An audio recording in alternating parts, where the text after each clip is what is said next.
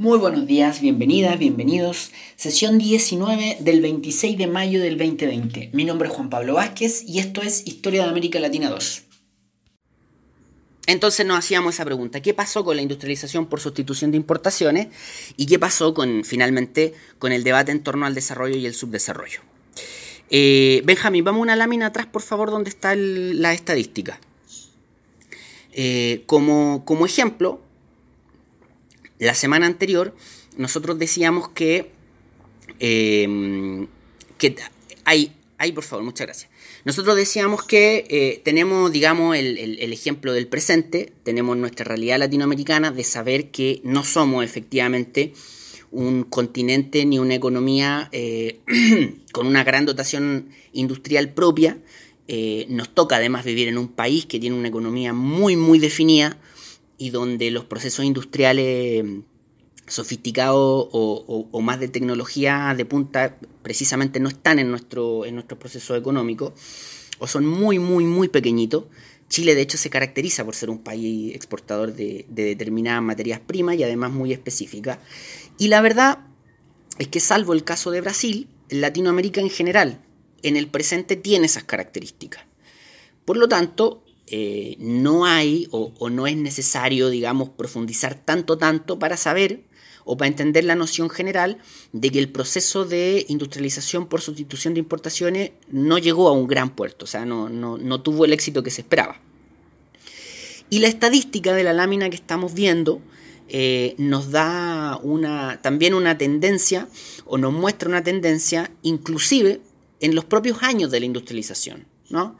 Eh, entre el año 45 y el año 65, entre 1945 y 1965, en los distintos países latinoamericanos, ¿no? acá tenemos cuatro columnas, la columna país y la columna periodos de tiempo. Y estas estadísticas son las proporciones que representan las exportaciones tradicionales respecto del total de las exportaciones. Y las exportaciones tradicionales son lo que siempre hemos exportado, o sea, nuestras materias primas. En el caso de Ecuador, primero el, plátano, después el petróleo. En el caso de Venezuela, el petróleo. En el caso de Chile, eh, como sabemos, el, salitre, después el cobre, los productos agrícolas, etc. Entonces, según esta estadística, en medio del proceso de la industrialización, o sea, en el, en el proceso mismo, eh, los latinoamericanos no logramos eh, dejar de, o, quitarle importancia a las materias primas en el total de nuestras exportaciones. O sea, en el cenit, en el momento más donde más energía se le puso a la estrategia de industrialización, seguíamos igual vendiendo mayoritariamente productos tradicionales. Em, y bueno, la pregunta es por qué, ¿no? La pregunta es qué, no, qué nos pasó. Vamos adelante ahora sí con a la lámina siguiente.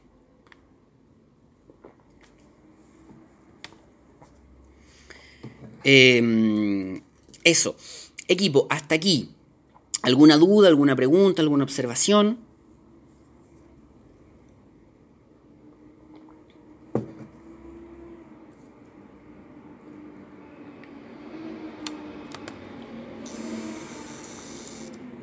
No.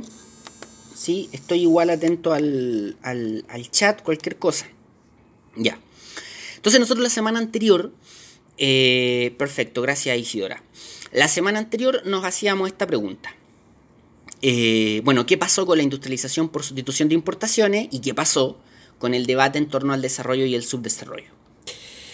Em, bueno, en primer lugar, intentemos explorar esto desde una perspectiva más, concreta, digamos, más económica. Respondámoslo en términos de la experiencia económica. ¿Qué pasó? Y los propios economistas latinoamericanos, y acá pensemos por ejemplo en, en, Osvaldo Zunkel, en Pedro Paz, eh, nos van a decir que la estrategia de sustitución de importaciones tuvo límites. ¿Por qué fracasó este gran plan de industrialización de América Latina, de los diferentes países de América Latina? Son varias razones, pero hay algunos límites que se han logrado detectar. detectar perdón. ¿no? Primer límite primer límite, eh, el desarrollo industrial se estaba...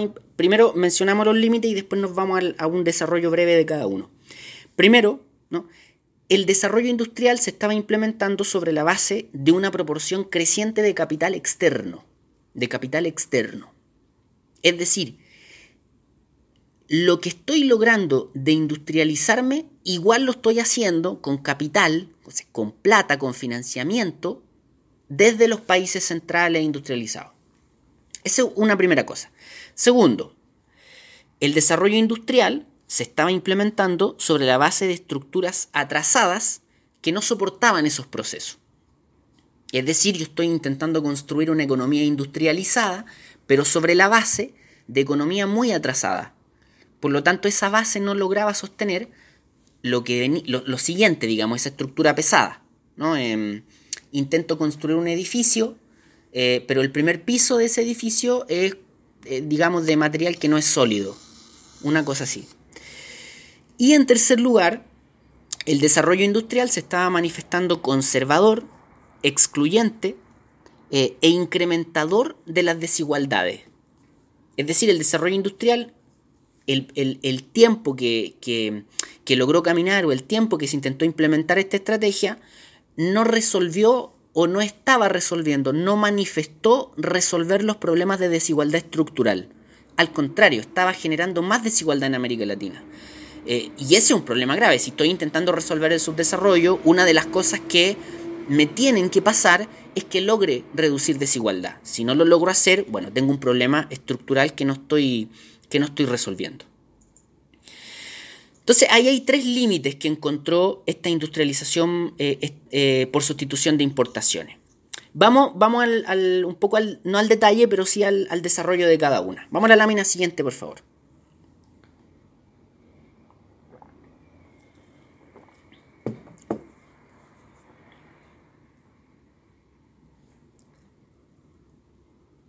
Eh, ahí quedó como...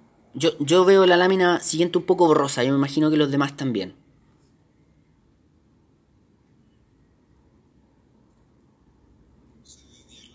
¿Sí? Ahí sí, ahí sí yo la veo perfecto. Ya. Ahí la veo perfecto. Entonces, eh, entonces, eh, ¿Qué pasó entonces con, esta industrialización por sustitución de importaciones? Vámonos a esto que denominábamos los límites, ¿no? Cuando planteamos que el desarrollo industrial se estaba implementando sobre la base de una proporción creciente de capital externo, esto significa que la industrialización que se alcanzó a implementar en América Latina o, la, o la, los avances que se lograron hacer se lograron hacer en base a insumos, bienes de capital y, eh, y, producción y productos de alta tecnología que igual eran importados desde los países centrales, desde los países de Europa, desde los Estados Unidos. Es decir, los países latinoamericanos intentaron generar una industrialización para conseguir una mayor independencia económica de los países centrales pero en la medida en que intentaban industrializarse, eh, iban incrementando esa dependencia en vez de, en vez de, mm, disminuirla. Y esto parece medio extraño, pero es simple. en términos más bien, bien concretos, pensemos en las economías latinoamericanas que básicamente lo que hacen es exportar materias primas. Eh, e importan productos industriales. Y de repente quieren producir productos industriales no tienen ni el financiamiento, no tienen ni la tecnología para hacerlo, eh, no tienen los productos para hacerlo. Por lo tanto, para poder generar ese proceso industrial, empiezan a importar eh, nuevos productos, nuevos bienes que les permitan generar ese proceso industrial en términos más simples todavía, si yo me propongo producir un auto, voy a necesitar la maquinaria para producir el auto y la tecnología para producir el auto y no la tengo. Y no la tengo. Porque tengo una economía tradicional atrasada. Entonces, con muy buenas intenciones tal vez, me propongo producir ese auto, me veo en la obligación de importar los productos intermedios que me van a permitir producir ese producto final que es el auto. Pero en ese intertanto generé más dependencia Si antes dependía porque me estaban financiando, ahora me estaban financiando para producir algo barato, ahora dependo más porque me están financiando para producir algo más caro. Y, me están, y, no solo me están financiando, sino que estoy comprando, ya no compro el auto, pero compro casi todo el proceso intermedio para poder producir el auto. Esa dinámica, esa dinámica finalmente se terminó constituyendo en un límite del proceso de industrialización, porque incrementó la dependencia con esos países centrales. Eh, equipo, esta, esta, esta parte, este límite, esta idea que acabo de plantear, ¿tiene sentido? ¿Se entiende? ¿Alguna duda? ¿Alguna observación?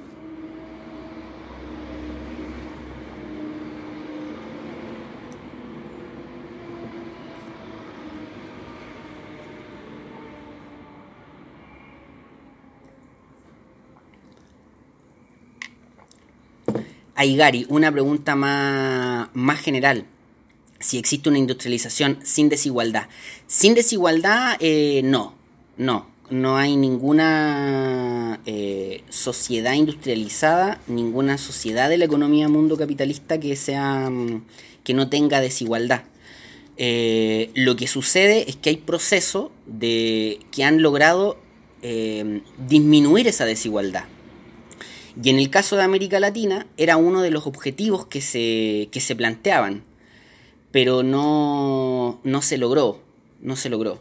Em, lamentablemente los países periféricos tienden a ser más desiguales incluso que los países centrales. Eh, y, en el, bueno, y en el caso de América Latina y de la economía latinoamericana, disminuir esa desigualdad estructural, porque no solo y esa es un poco la clave de, cuando hablamos de desigualdad en este proceso. No solo estamos hablando de desigualdad en términos de, em, de los ingresos, sino que estamos hablando de una desigualdad estructural que incluso se manifiesta muy espacialmente. Y lo, y lo vamos a, a, tocar en algunos segundos. Pero, pero no, no, no, no hay una industrialización sin desigualdad. ¿Sí?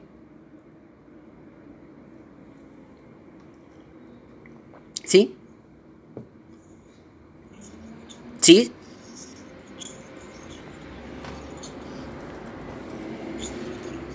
Ah, ya, perfecto. Ah, claro, sí. Lo que pasa es que Gary plantea una pregunta acá en el chat. Eh, a partir de mm, probablemente de que, de que planteaba que la, la estrategia Easy finalmente incrementó la desigualdad en América Latina.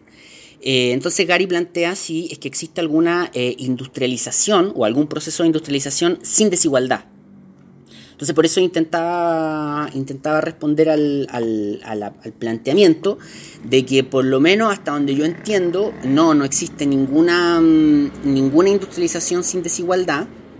Em, no existe en la economía mundo capitalista algún proceso industrial o alguna economía que no tenga desigualdad. Lo que hay son algunos países menos desiguales que otros, o donde los niveles de eh, equidad son, son muy altos. En el caso, ahora, la clave, en el caso del debate por la industrialización en América Latina, aquí son dos claves. La primera, que eh, disminuir la desigualdad estructural latinoamericana era un objetivo. Entonces, si eso no se logra, más allá de las otras economías, bueno, hay un objetivo que se te está cayendo en el proceso. Y en segundo lugar, que la desigualdad latinoamericana, en este caso, en el, caso este del que estamos discutiendo, eh, no hace referencia solo a una desigualdad en términos de los ingresos, eh, que es lo que generalmente se discute más masivamente, sino que hace referencia a una desigualdad estructural, que tiene que ver con, por ejemplo, eh, cómo adentro de los mismos países periféricos se genera esta dinámica centro-periferia. Ejemplo, ejemplo, el caso ecuatoriano. Ecuador es un país que evidentemente representa una periferia para el mundo, ¿no? Es un país que al mundo le vende petróleo y que compra tecnología. El caso de Ecuador es tan clarito, es tan clarito que incluso hasta los 2000, siendo un país exportador de petróleo, era un país que importaba una cantidad importante de, energía, siendo exportador de petróleo. Eh, y si uno hace el zoom hacia Ecuador, va a notar que eh, el petróleo sale de eh, una de las regiones más pobres del país. O sea, la plata de, que entra a Ecuador entra por la exportación de petróleo. Y si uno analiza a Ecuador solito, se da cuenta que el petróleo sale de una región que es de las más pobres de Ecuador. O sea, la plata a Ecuador le entra por el petróleo que sale principalmente de la Amazonía y la Amazonía es una de las regiones más pobres de Ecuador. Entonces, esa desigualdad de la que estamos hablando en este proceso es una desigualdad muy estructural que va más allá de la, desigualdad de ingresos. Ahora, eh, atendiendo a la pregunta pura, así más, específica de, Gary, no, no, eh, todas las, sociedades industrializadas tienen distintos niveles de desigualdad. Lo que pasa es que hay algunas que tienen niveles de desigualdad eh, bien bajitos, o sea, han construido sociedades bien equitativas. Eh, y para nosotros los chilenos puede parecer un poco, un poco extraño, porque nos toca además vivir en una sociedad de las más desiguales del mundo en términos tanto estructurales como, como en desigualdad de ingresos. Em, eso, eso. Eh, ¿Alguna otra observación, duda?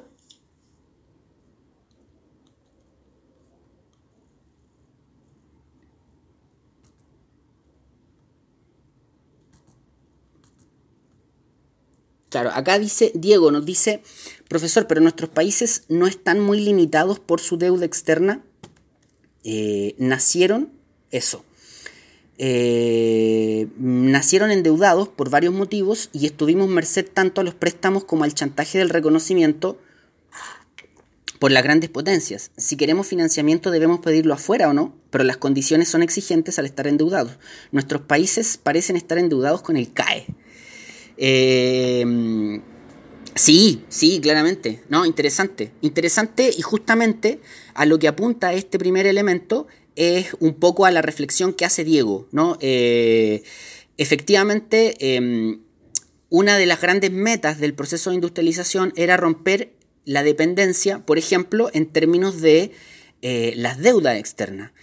Em, y una de las cosas que plantea esta, esta, primera limitante es justamente aquello, que no se logró romper esa dependencia, porque finalmente, en términos del financiamiento internacional, eh, se genera una suerte de bola de nieve. Eh, insisto con, el ejemplo. Eh, mi objetivo es industrializarme para poder romper la dependencia, pero para poder industrializarme una de las cosas que hice fue pedir financiamiento externo. Y al pedir financiamiento externo, al final lo que hago es terminar endeudándome más y en vez de disminuir dependencia, termino incrementándola. Entonces, claro, claro, eso que plantea Diego, eh, más, allá de lo, de lo discursivo y más allá de lo radical que pudiese sonar en algunos aspectos, evidentemente que es un, es un conflicto que, que tienen los países periféricos y que tienen los países latinoamericanos, sus altísimos niveles de deuda. Efectivamente, efectivamente. Em, ya, vamos, vamos, vamos adelante. Eh, ese era, digamos, el, primero de los límites. Vamos al segundo límite. Vamos al segundo límite. Em, el desarrollo industrial se estaba implementando sobre la base de estructuras atrasadas que no soportaban lo, que no soportaban los procesos de industrialización. Y esto básicamente eh, hace referencia, esto en, términos más económicos medio, o sea, no en términos más económicos, sino que puede sonar un poco al lenguaje económico y en ese sentido puede sonar un poco complicado, pero la economía siempre, los procesos económicos siempre generan eh, reacciones en cadena, ¿no? Y las reacciones en cadena son relevantes para que esos procesos económicos puedan llegar adelante. Entonces, eh, esa debilidad estructural o esas bases estructurales atrasadas de la economía latinoamericana se manifiestan, por ejemplo, en que eh, a los procesos industriales se les dio o se les debía generar una reacción en cadena que la economía no soportó. Ejemplo, ejemplo, y aquí nuevamente viene a digamos, surge el elemento de la desigualdad estructural. Ejemplo, si yo voy a, muy, muy, muy simple, si yo voy, por ejemplo, eh, en el caso chileno, chileno, intento desarrollar una industria en determinado lugar del país, esa industria para que tenga sentido real en la economía, necesita vincularse con otros sectores económicos. Si no tengo esos otros sectores económicos, ya empezamos con un problema. Pero es más simple todavía. Esa industria va a necesitar, por ejemplo, un sistema de transporte para poder llevar, eh, digamos, los productos hacia los puertos o hacia los distintos rincones del país. Si yo desarrollo una tecnología así, pero muy bacana, una tecnología de punta, pero ni siquiera tengo los caminos, ni siquiera tengo eh, el servicio de transporte, eh, esa industria finalmente va a encontrar un límite grande. Y en este caso fue una de las cosas que, se, mm, que sucedió que los distintos proyectos industriales no encontraron una infraestructura en transporte, no encontraron una infraestructura en comunicaciones, no encontraron una infraestructura energética eh, suficiente que pudiese soportar el proceso industrial. Pensemos en el caso chileno, donde la energía es carísima, es carísima. Por lo tanto, ahí ya hay un, digamos, una, una primera limitante que viene, digamos, de esta estructura o de estas bases estructurales que no lograron soportar el peso de la, mm, de la industrialización. Eh, este, esa es, digamos, una, una de, de, esas limitantes. Eh, y otra limitante más, digamos, más, más evidente todavía de ver, menos, menos compleja o más entendible desde un lenguaje no económico, es que em, un proceso de industrialización necesita a quien lo lleve adelante. Y en este caso, los países latinoamericanos no tuvieron el personal o no tenían el personal calificado para poder llevar adelante el proceso. O sea, si yo voy a poner una industria, necesito a los técnicos, necesito a los ingenieros, necesito a quienes puedan desarrollar esa tecnología, a quienes puedan sostenerla y un porcentaje muy alto del funcionamiento de una industria cae en la mano de obra, en las personas, en los que van a trabajar en esa industria. Eh, por lo tanto, se intentó implementar un proceso de industrialización, y esto puede sonar al lenguaje muy económico, pero sin la mano de obra calificada que pudiese llevar adelante ese proceso de industrialización. Entonces, si sumo las dos cosas, no, no, se logró tener o no se tenía ni la infraestructura en transporte, ni en comunicaciones, ni en energía, ni la mano de obra que pudiese sacar adelante ese, ese, mm, ese, ese, digamos, ese proceso. Y esto nuevamente nos vuelve a una cosa que decíamos la semana anterior. Las diferencias entre centro y periferia no solamente se manifiestan en el ingreso final, no es que un país tenga más plata que el otro, sino que hay toda una estructura intermedia. Si yo tengo procesos tecnológicos de punta, esos procesos tecnológicos de punta te empujan a tener que desarrollar toda la estructura económica. Por ejemplo, las universidades, em, eh, el conocimiento, eh, la investigación, etc. Entonces, toda esa maquinaria estructural los países periféricos no la teníamos y en este caso, digamos, nos pegó muy fuerte y fue una de las razones por la cual el, proceso no pudo seguir adelante. Em, ya, hasta ese punto, ¿alguna duda, observación, pregunta?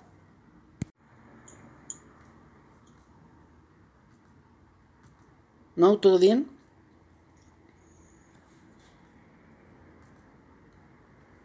Ya, vamos, vamos adelante entonces. Cualquier cosa ahí me, me interrumpen, como habíamos dicho. Em, y el tercer límite, ahí eh, Gary dice, la búsqueda de la industrialización no fue acompañada de proyectos educativos. Interesante. Em,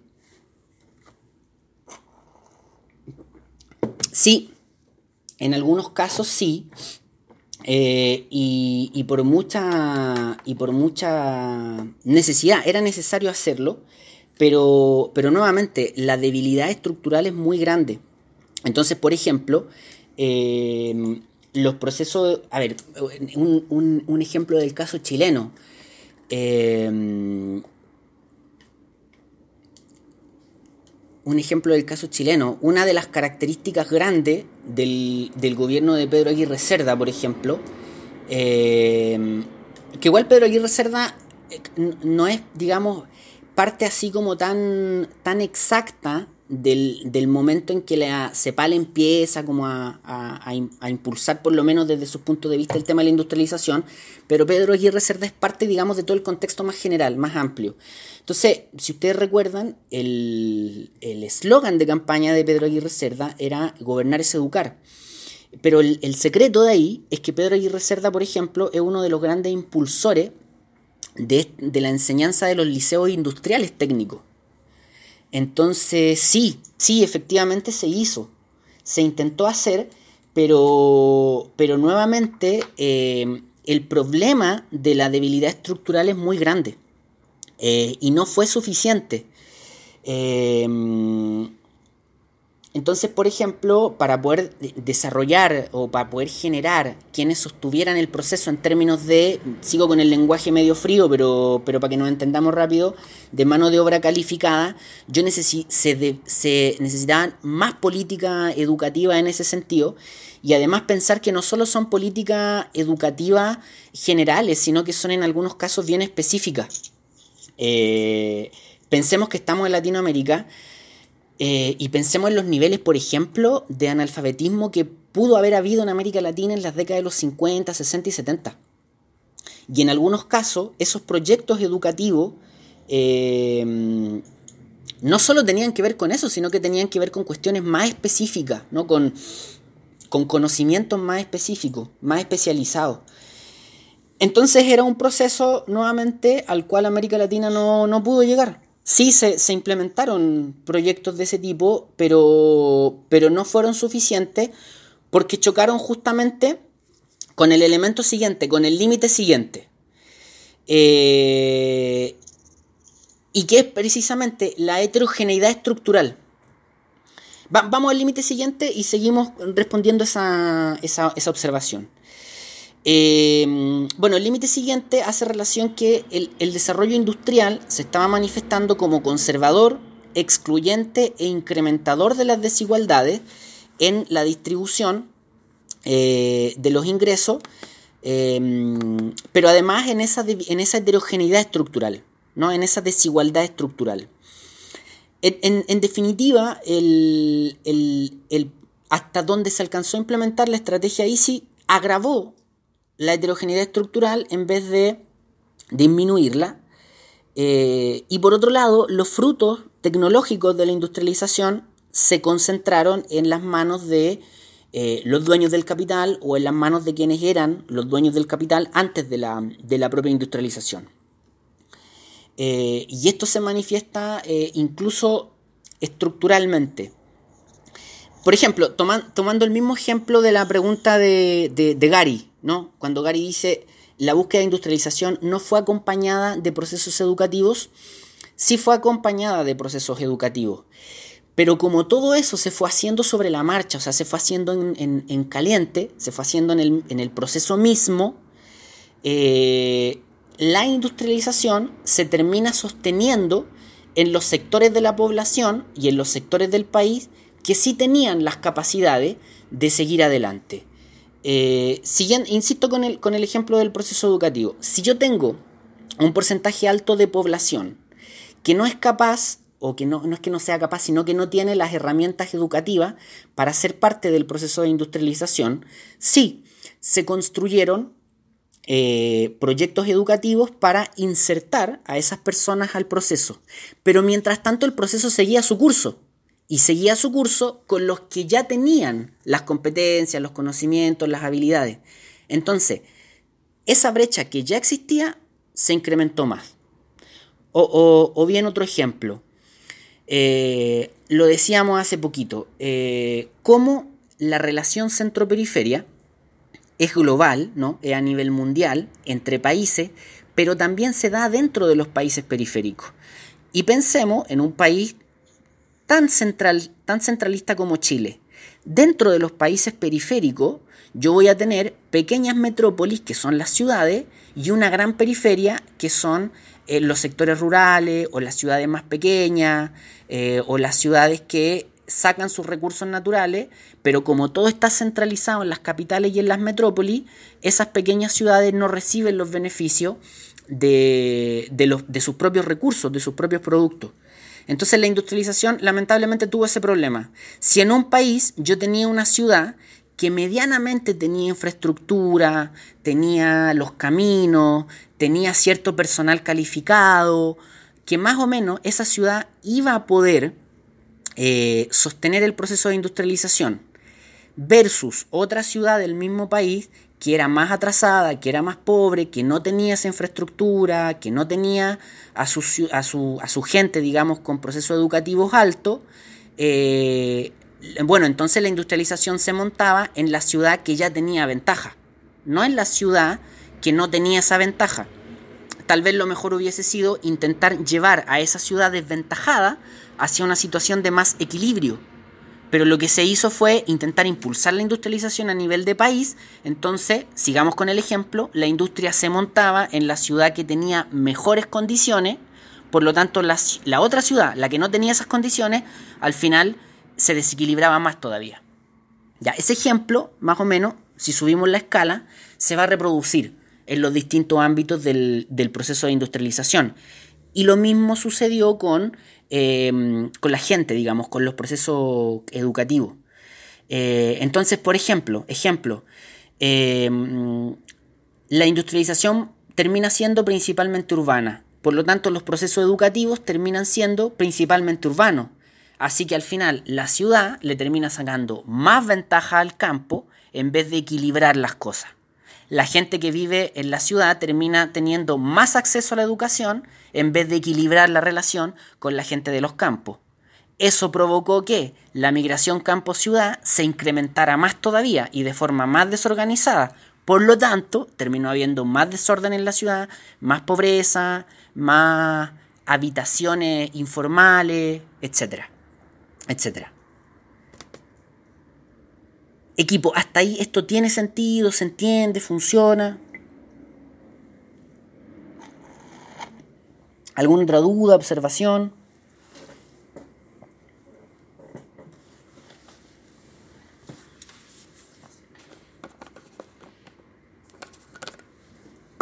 ¿No? ¿Estamos bien? ¿Seguimos adelante entonces?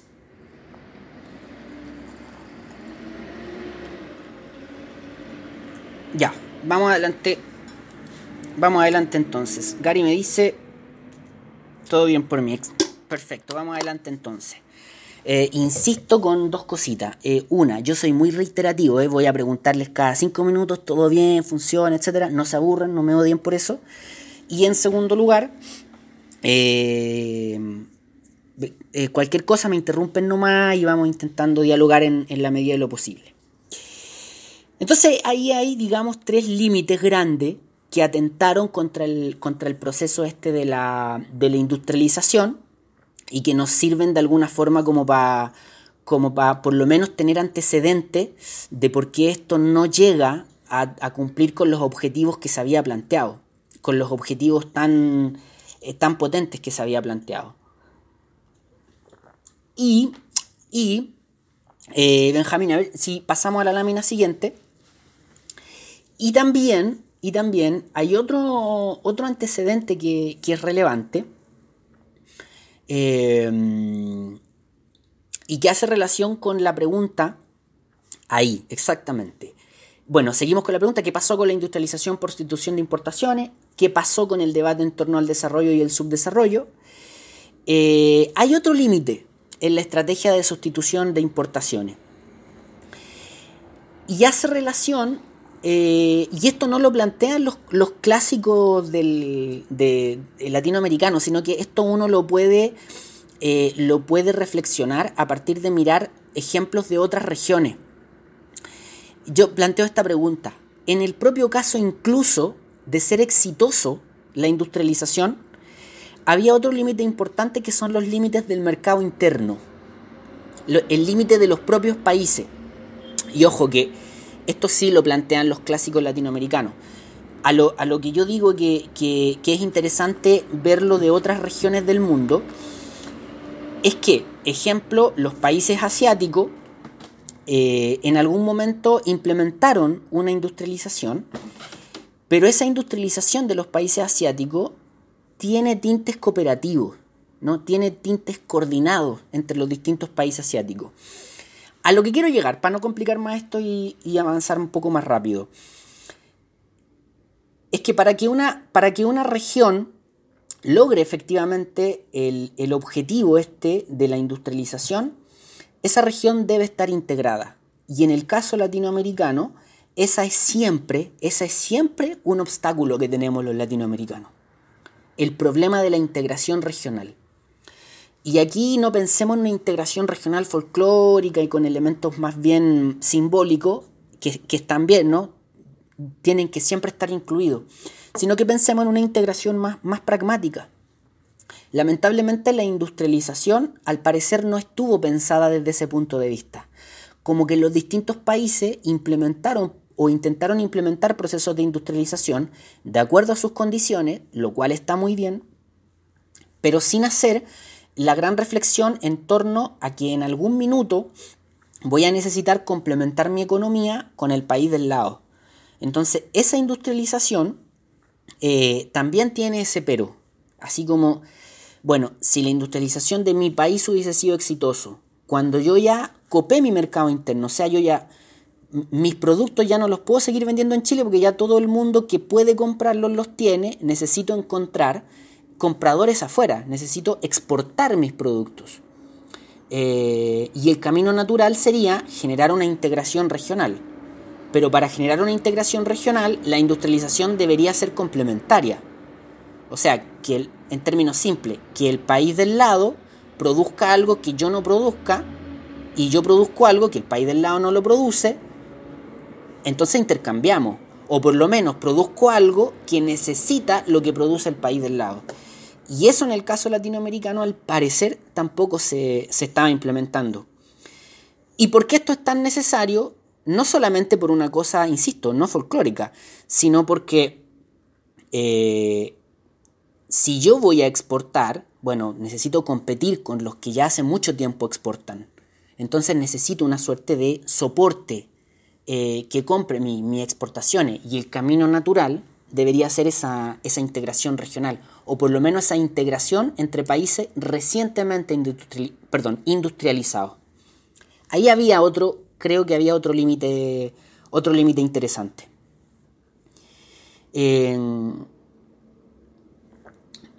eso, eso, eh, hasta ahí. ¿Dudas, preguntas?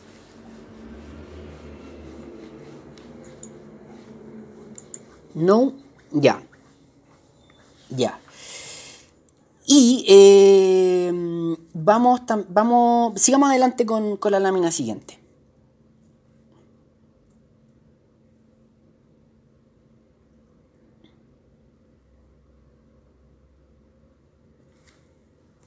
Ya. Ya. Eh, Ah, perdón, un, pequeño... Quedémonos en esa lámina, pero una, última observación. Eh, respecto al, proceso de industrialización.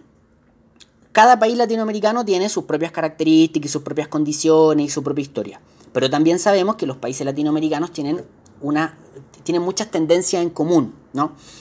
Entonces, eh, el proceso de industrialización durante mucho rato trajo estos problemas, ¿no? tuvo estos problemas en sí mismo. Nosotros ya mirábamos la estadística, cómo no fue cumpliendo con los objetivos que se había trazado. Ahora también hay que entender que los países latinoamericanos, viene la década de los 70, viene la década de los 80, eh, y se empiezan a implementar agresivas reformas económicas. No, no, nos vamos a complicar mucho con esto, pero solo planteo el antecedente. Eh, por ahí Diego planteaba esto de la deuda externa. Bueno, en América Latina, a principios de la década de los 80, se genera lo que se denominó como la crisis de la deuda. Y la crisis de la deuda fue una crisis gravísima, gigantesca, mundial, que en América Latina fue muy fuerte y que se le denominó la crisis de la deuda porque se desató precisamente cuando México se declaró incapaz de pagar su deuda externa. Cuando México en el año 82-81 eh, oficialmente, formalmente dice yo no puedo pagar más mi deuda externa, se desata esta crisis financiera. ¿ya? una crisis financiera que termina siendo económica. ¿Por qué menciono esta crisis? Porque esa crisis en, el, en América Latina se, fue como el, el hito, el hito que uno podría decir, en ese punto los países latinoamericanos eh, cambian de estrategia económica. Eh, de alguna forma, toda la lógica de la industrialización eh, se echa abajo, se, digamos, se echa atrás, no sigue más, y los países latinoamericanos empiezan de a poco a implementar reformas estructurales en un sentido que ese pequeñito y chiquitito país que ustedes conocen llamado Chile ya había empezado a implementar, y que son las reformas estructurales neoliberales. Entonces, de alguna forma es interesante porque la industria, el, la, todo el proceso de industrialización eh, tiene como su golpe de gracia con la crisis del 82 y esa crisis se utilizó para meter el neoliberalismo en América Latina. Eh, insisto, cosa que Chile ya había empezado a, implementar. Eh, ahora no, no, es tiempo de como profundizar ese tema porque eso lo vamos a hacer en, la unidad 4. Pero es importante plantearlo, digamos, el, el pequeño spoiler. Eh, si tuviésemos que contar el final de la película, bueno, la industrialización vino, encontró sus propios límites, como ya lo dijimos, fue encontrando sus propias fallas internas, pero el golpe de gracia vino con, esa crisis del año 82 eh, y que viene precisamente de lo que menciona Diego, de esta lógica del endeudamiento de los países periféricos y en este caso particularmente los latinoamericanos. ¿Ya? Eh, y claro, y ahí se entremezclan un montón de cuestiones que no solo son económicas, sino que son evidentemente políticas también. Eh, eso, eso. Hasta ahí, dudas, preguntas, observaciones.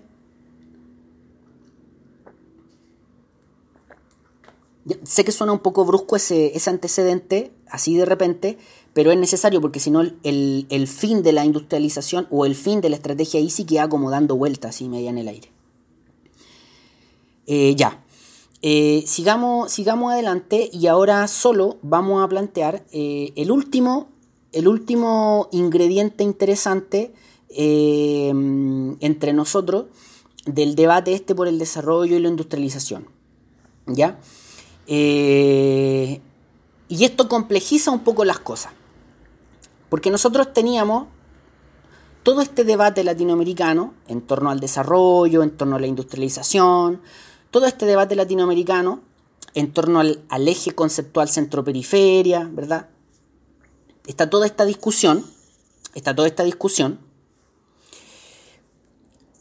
Y en América Latina va a surgir eh, una tesis, va a surgir un, un pensamiento que va a ser crítico a la industrialización, pero no que va a ser crítico a la industrialización porque está en contra de la industrialización, sino que van a darle como una mirada distinta, una mirada crítica. Entonces, para hacerlo más simple, vamos a, a, ponerle nombre inmediatamente. Así como vamos a tener esa escuela estructuralista de pensamiento económico, esa escuela desarrollista, así como vamos a tener a todos esos economistas que seguían el pensamiento de Previch, también vamos a tener una teoría que surge en América Latina y que se le denominó teoría de la dependencia. Teoría de la dependencia. Y la teoría de la dependencia tiene la característica, insisto, de asumir el esquema conceptual centro-periferia. ¿Ya? Los, sociólogos, los economistas que, se, que, que estaban en esta, en esta escuela Decían, sí, Previch tiene razón, los estructuralistas tienen razón, los desarrollistas tienen razón, hay un centro y hay una periferia. El mundo se divide entre centro y periferia. Eso es verdad. Hasta ahí estamos de acuerdo. Hasta ahí estamos de acuerdo. Sin embargo, van a decir los dependentistas, sin embargo, el centro y la periferia son estructuras parciales pero interdependientes el centro y la periferia son partes de un único sistema, son partes del mismo sistema. Los países centrales y los periféricos no es que tengan dos mundos distintos ni dos sistemas diferentes, sino que son parte de un mismo sistema. ¿Cuál es la gran diferencia entre centro y periferia? Que los países del centro, los países industrializados, se constituyen en países dominantes y los países periféricos, los países, como dicen los gringos, subdesarrollados, van a ser dependientes. ¿De quién? De los centrales. Pero no solo de los centrales, sino que de la dinámica internacional. ¿no? Entonces, los, de, los, de los, digamos, los intelectuales de la teoría de la dependencia van a decir, esa es la característica diferenciadora, esa es la clave de esto que los países del centro son dominantes. No es solo que tengan más plata, no es solo que tengan economías más, más desarrolladas, más avanzadas, más tecnológicas, sino que dominan a los periféricos y los periféricos son dependientes. Entonces, estos intelectuales de la dependencia van a decir, el subdesarrollo, ese subdesarrollo del cual hablan los economistas del centro, es producto de las relaciones de dependencia y las relaciones de dependencia son parte de la estructura y el desarrollo del sistema capitalista en escala global. En el fondo, lo que están diciendo los economistas de la dependencia es que el desarrollo y el subdesarrollo son procesos simultáneos y vinculados funcionalmente, interactuantes y condicionantes el uno del otro en el fondo, los dependentistas lo que están diciendo es, sí, hay un centro y hay una periferia. En eso Previch tiene razón. El problema es que el, el subdesarrollo no es un problema ni una anomalía del desarrollo, es necesario. Para que haya desarrollo bajo el sistema capitalista, necesariamente tienen que haber países subdesarrollados como los nuestros. Necesariamente tienen que haber países periféricos porque ese desarrollo se sostiene en nuestro subdesarrollo. Los dependentistas básicamente están diciendo hay desarrollo en el mundo porque hay subdesarrollo. Hay desarrollados en el mundo porque nosotros ponemos nuestro subdesarrollo. Esto es como cuando los que son críticos a, las políticas de narcotráfico de Estados Unidos dicen, ustedes ponen las narices, nosotros ponemos los muertos. Bueno, los dependentistas decían, ustedes ponen el desarrollo y nosotros ponemos el subdesarrollo. Esa reflexión se hizo en, América Latina y los teóricos dependentistas, por eso digo, eran críticos a la industrialización, no porque estuvieran en contra de ella, sino porque decían, no nos vamos a poder desarrollar bajo este sistema.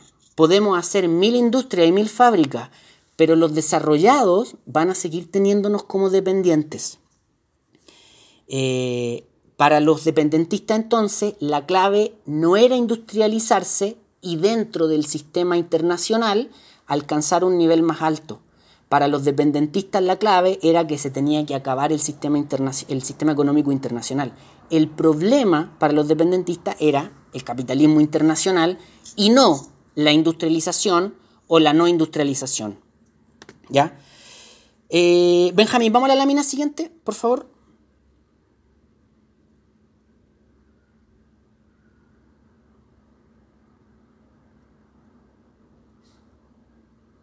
Entonces, eh, estas ideas que yo estoy planteando así en términos generales, se denominó la teoría de la dependencia.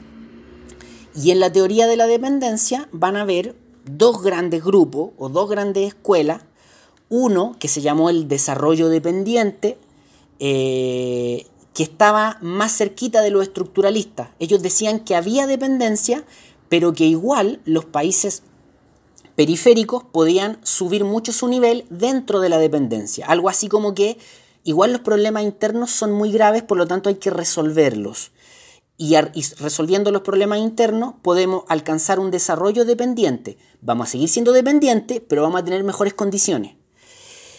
Y dentro de ese grupo va a estar, por ejemplo, Fernando Enrique Cardoso, Celso Furtado, el mismo Valdo Zunkel, eh, y Fernando Enrique Cardoso, si les suena, es porque es el mismo personaje que décadas después va a ser presidente de Brasil, con ideas muy distintas a las que planteaba en esta época, pero que después va a ser presidente de, Brasil. Y vamos a tener otra escuela que es la de, que, que dentro de la teoría de la dependencia, que es la del desarrollo del subdesarrollo, que ellos básicamente articulan las ideas de la dependencia con elementos muy marxistas, como André Gunder Frank, eh, Rui Mauri Marini, Teotonio dos Santos eh, y, y otros intelectuales que están en esta línea que se podría denominar como el desarrollo del subdesarrollo. Generalmente se plantean de Gunder Frank como el más representativo, pero aquí hay gente muy importante latinoamericana como, insisto, Teotonio dos Santos o, Rui Mauro Marini. Eh, o Rui Mauri Marini. Eh, ya, esta, esta, digamos, esta parte a mí me, parece súper relevante, me parece súper importante plantearla, eh, por dos razones. La primera, porque, bueno, porque eh, entrega el arco completo, ¿no? El panorama completo.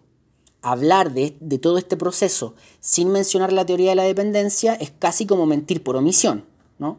Eh, es, importante, te entrega el panorama completo. Y en segundo lugar, porque es algo que yo planteaba ya la semana anterior, porque este pensamiento, si bien André Gunder Frank es alemán, esta parte de su carrera él la desarrolla en América Latina. Porque los intelectuales que están detrás de esto son latinoamericanos. Este es pensamiento latinoamericano, ¿no? Es pensamiento propio y se hizo influyente en otras partes del mundo. Y eso a mí me parece un valor en sí mismo. ¿no? En, en las décadas de los 70, los 80 van a haber asiáticos leyendo esto, van a haber africanos leyendo esto, van a haber europeos leyendo esto, van a haber norteamericanos leyendo esto. Cuando uno, por ejemplo, ve que Wallerstein es uno de los sociólogos de la sociología histórica más representativos del mundo, más relevantes del mundo. Bueno, Wallerstein en un porcentaje importante se basó en los dependentistas. Y no es que Wallerstein le robara la, idea, él lo dice en sus libros. Yo leía Teotonio dos Santos, como dice Teotonio dos Santos, como dicen los brasileños. Eh, y se termina generando todo un pensamiento en, en, en, lugares, por ejemplo, de los Estados Unidos, en base a pensamiento latinoamericano. Eso a mí me parece un valor relevante que a veces es poco destacado y que hay que destacar. Generalmente los latinoamericanos pensamos, pero utilizamos el marco teórico de los europeos y los norteamericanos. En este caso es al revés. Hubo norteamericanos que estaban utilizando el marco teórico de los latinoamericanos. Y eso, me, insisto, me parece una cosa bien, bien relevante que hay que destacar en, en nuestra historia. Entonces la teoría de la dependencia ocupa un poquito ese lugar. Yo sé que los economistas más liberales, los economistas más, liberales y neoliberales van a decir que la teoría de dependencia es casi algo de museo que está bien enterrado, pero primero no es así y en segundo lugar, aunque lo fuera, es una parte muy relevante de, de nuestra historia. Eh, eso es. Eh, Gary dice, Gary dice, Latinoamérica fracasó en la industrialización por no tener a nadie que pudiera dominar. Em, no, yo no dije eso. Eh, los estructuralistas tampoco decían eso, los dependentistas tampoco.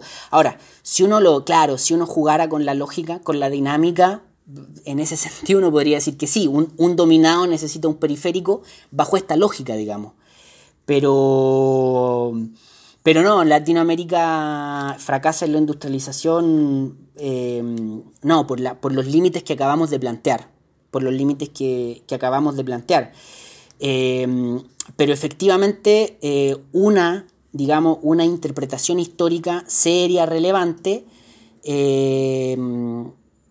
claro, efectivamente los centros han tenido sus periferias históricamente, por lo tanto, bajo el, el, el sistema el, digamos, el, tipo de economía que tenemos, global, mundial, sistémica, da la impresión que fuese así. No, no hay muchos ejemplos que, no hayan sido así. Pero tampoco una invitación a que eso suceda ni a, ni a pensar que esa es el, la receta para alcanzar la industrialización y el desarrollo. Eh, pero no, no, América Latina fracasa su industrialización por, por los límites que planteábamos y porque mm, y porque en el marco de la economía mundo que tenemos es, muy difícil alcanzar eso, es muy complicado, es muy complicado, sobre todo cuando se es una economía muy pequeñita. Los países nórdicos son países de reciente desarrollo, pero, pero el resto es, una situación compleja, de, difícil, digamos, de mirar, lenta, de larga duración. Em, si no hay más dudas y observaciones, em, vamos a vamos a cerrar esta temática, vamos a, cerrar esta, esta problemática. Y dado el tiempo, solo, solo vamos a enunciar la, unidad siguiente, pero lo vamos a hacer en esta misma grabación, no, no, nos cambiemos de grabación porque solo vamos a enunciar y a plantear el, título de la unidad siguiente, que es la unidad 3, porque nos, van quedando como 13 minutos de clase, así que planteamos eso y cerramos pero, pero sin cambiarnos de, de video, perdón, de, grabación. Así que, eh, Benjamín, si pudiese usted irse al, al, al archivo que eh, está en la carpeta que se llama Unidad 3, por favor.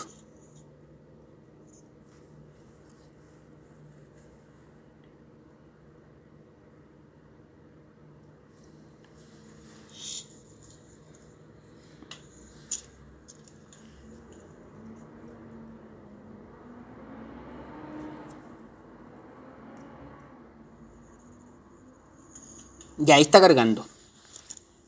Ya, mientras, mientras Benjamín. Hay, ¿Hay tiempo para algún tipo de, observación, duda mientras Benjamín cambia la, lámina? ¿No? Ya. Ya. Sí, perfecto, yo lo visualizo bien. Em, ya, entonces, enunciamos solamente la, la unidad siguiente eh, ahí, perfecto. Esa lámina está, impecable. Equipo, equipo. Un, respiro.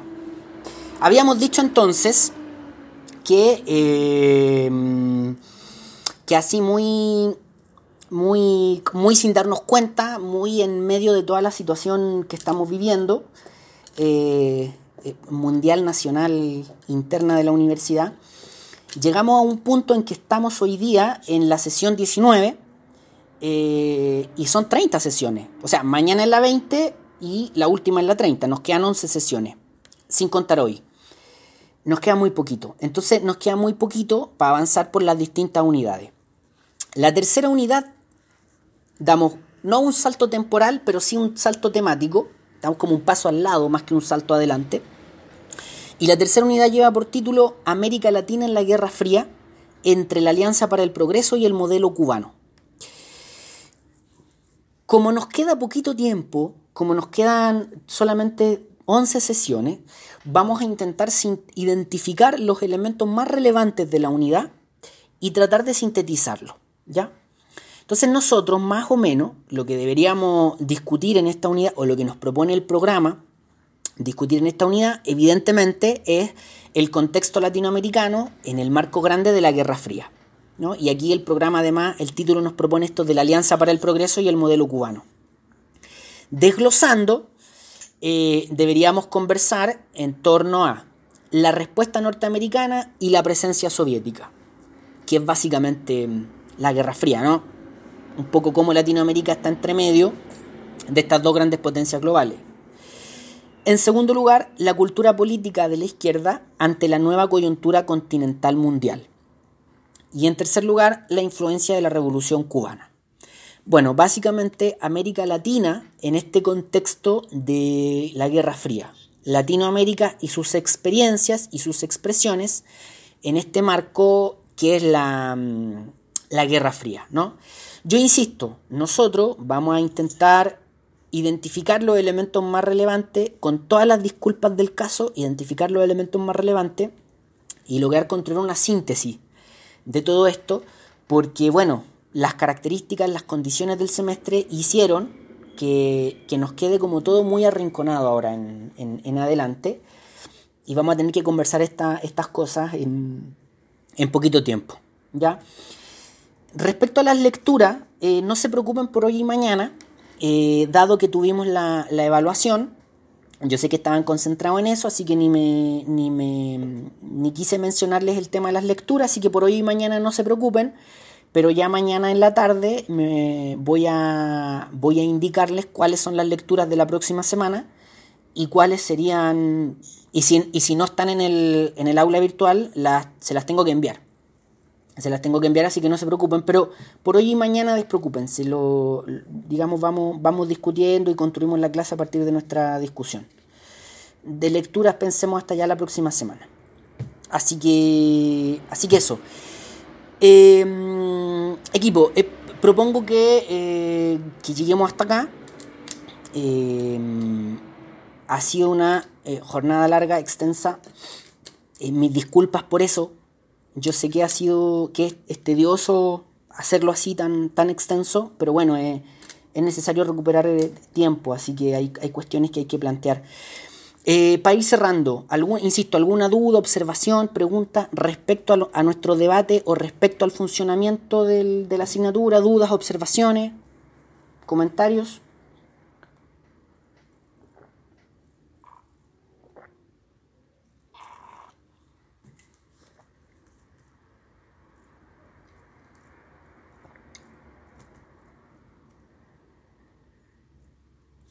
Ya, Alonso dice, Dos observaciones. ¿La industrialización es más exitosa promovida por los privados o por el Estado? Eh, no, interesante. Eh, bueno, en el caso de América Latina no ha sido exitosa ni por uno ni por los otros. Eh, en el, lo que pasa es que esa pregunta encierra dos cuestiones. tiene un, a ver, insisto, para los que no, escucharon, la industrialización, Alonso Rivera pregunta, ¿la industrialización es más exitosa promovida por los privados o por el Estado? Esa pregunta es interesante porque encierra dos, componentes, pues el componente ideológico y el componente también eh, más material, más concreto. Eh, es interesante porque da para conversarlo mucho, para discutirlo mucho en América Latina no fue exitosa ni promovida por el Estado ni promovida por los privados. Eh, en los lugares donde la industrialización ha sido exitosa, ha sido exitosa em, con estados fuertes que han tenido la capacidad de promoverla, impulsarla y proteger a los privados que han, eh, digamos, eh, que la han llevado adelante con su capital. Eh, es interesante la pregunta, no tenemos tiempo para agotarla, pero es interesante porque hay casos que además son muy, están muy escondiditos ahí. Em, los economistas liberales dicen una cosa, pero por ejemplo en Estados Unidos, todo el proceso de industrialización no se hubiese podido llevar a cabo eh, sin las ideas, por ejemplo, del economista Hamilton, que era un economista que planteaba que el Estado tenía que proteger eh, a, a las economías. Solo, solo un ejemplo, y perdón que me dé vuelta en esto, pero es que la, pregunta, la culpa la tiene Alonso, porque la pregunta es interesante. Em, cuando Estados Unidos se empieza a industrializar, el Estado gringo, el Estado norteamericano, es pero muy proteccionista. ¿Y de quién es proteccionista? De Inglaterra, que en esa época era más poderosa que Estados Unidos. Lo que pasa es que después cuando Estados Unidos ocupa ese lugar, te contó otra historia, te explicó otra receta. Entonces, efectivamente, la pregunta es interesante porque te lleva a ese debate. Eh, no, no, es el uno ni el otro, no es ni el uno ni el otro. No hay una industrialización exitosa sin un Estado que haya protegido, promovido esa, esa industrialización. Y hay ejemplos más agresivos todavía, como el de Corea del Sur, que no se dice mucho eso, pero Corea del Sur se industrializó con un Estado que no solo te promovía, sino que el Estado decía lo que había que hacer. E, eran privados los dueños de la industria, pero eran, era el Estado el que te decía lo que había que hacer y si el empresario no quería hacer lo que el Estado decía, no lo, no lo podía hacer. Entonces sí, el, el, tema del Estado es muy relevante, es muy, muy relevante. Ojalá en algún momento tengamos más tiempo para discutirlo, pero el tema está... ¿Perdón?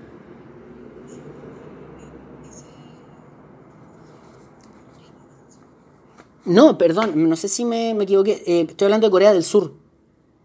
Y en, el, en la industrialización en Corea del Sur sí funcionó. Corea del Sur no es un país central al nivel de, qué sé yo, de Alemania, pero sí es un país que en la década de los 50 no tenía industria en nada. Yo conozco especialistas en Corea del Sur y a mí me, yo no lo sé porque no soy especialista en eso, pero Corea del Sur a principios de la década del 20 no tenía ni universidades. Perdón, a principios del siglo XX no tenía ni universidades. Y a fines del siglo XX es un país tecnológico. Eh, y para que eso sucediera, el Estado fue, pero muy fuerte, muy, muy potente. Eh, un, dato que puede parecer así como medio, medio, mm, medio curioso, pero que es real, eh, incluso en, el, en, la expansión del K-Pop, el, el, Estado surcoreano tiene, tiene un rol. Eso no, no es casualidad. Es una estrategia surcoreana para expandirse culturalmente. Entonces sí, el Estado tiene un rol relevante, tiene un rol muy, muy, muy relevante. Eh, sin ese Estado fuerte, creo que no han habido industrializaciones exitosas. Eh, ya. Y eh, Isidora pregunta si la próxima clase va a ser a las 9. No, mañana no. mañana.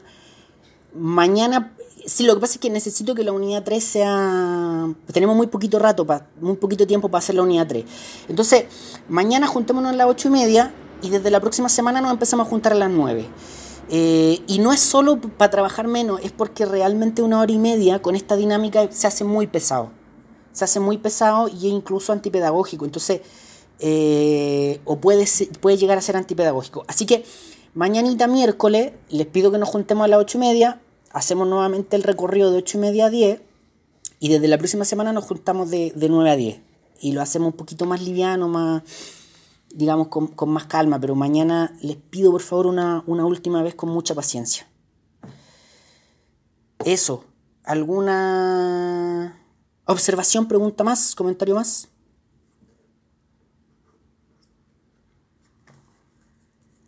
¿Quién puso ¿Quién puso carita triste en la. Bruno. Bruno puso carita triste. ¿Por la pregunta, por la respuesta o por la. o por la hora? Ajá. ¿Sí? Ya. Sí, sí cerramos acá. Ya.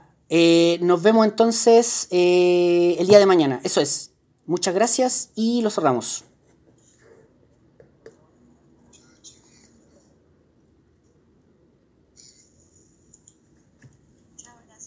Chao.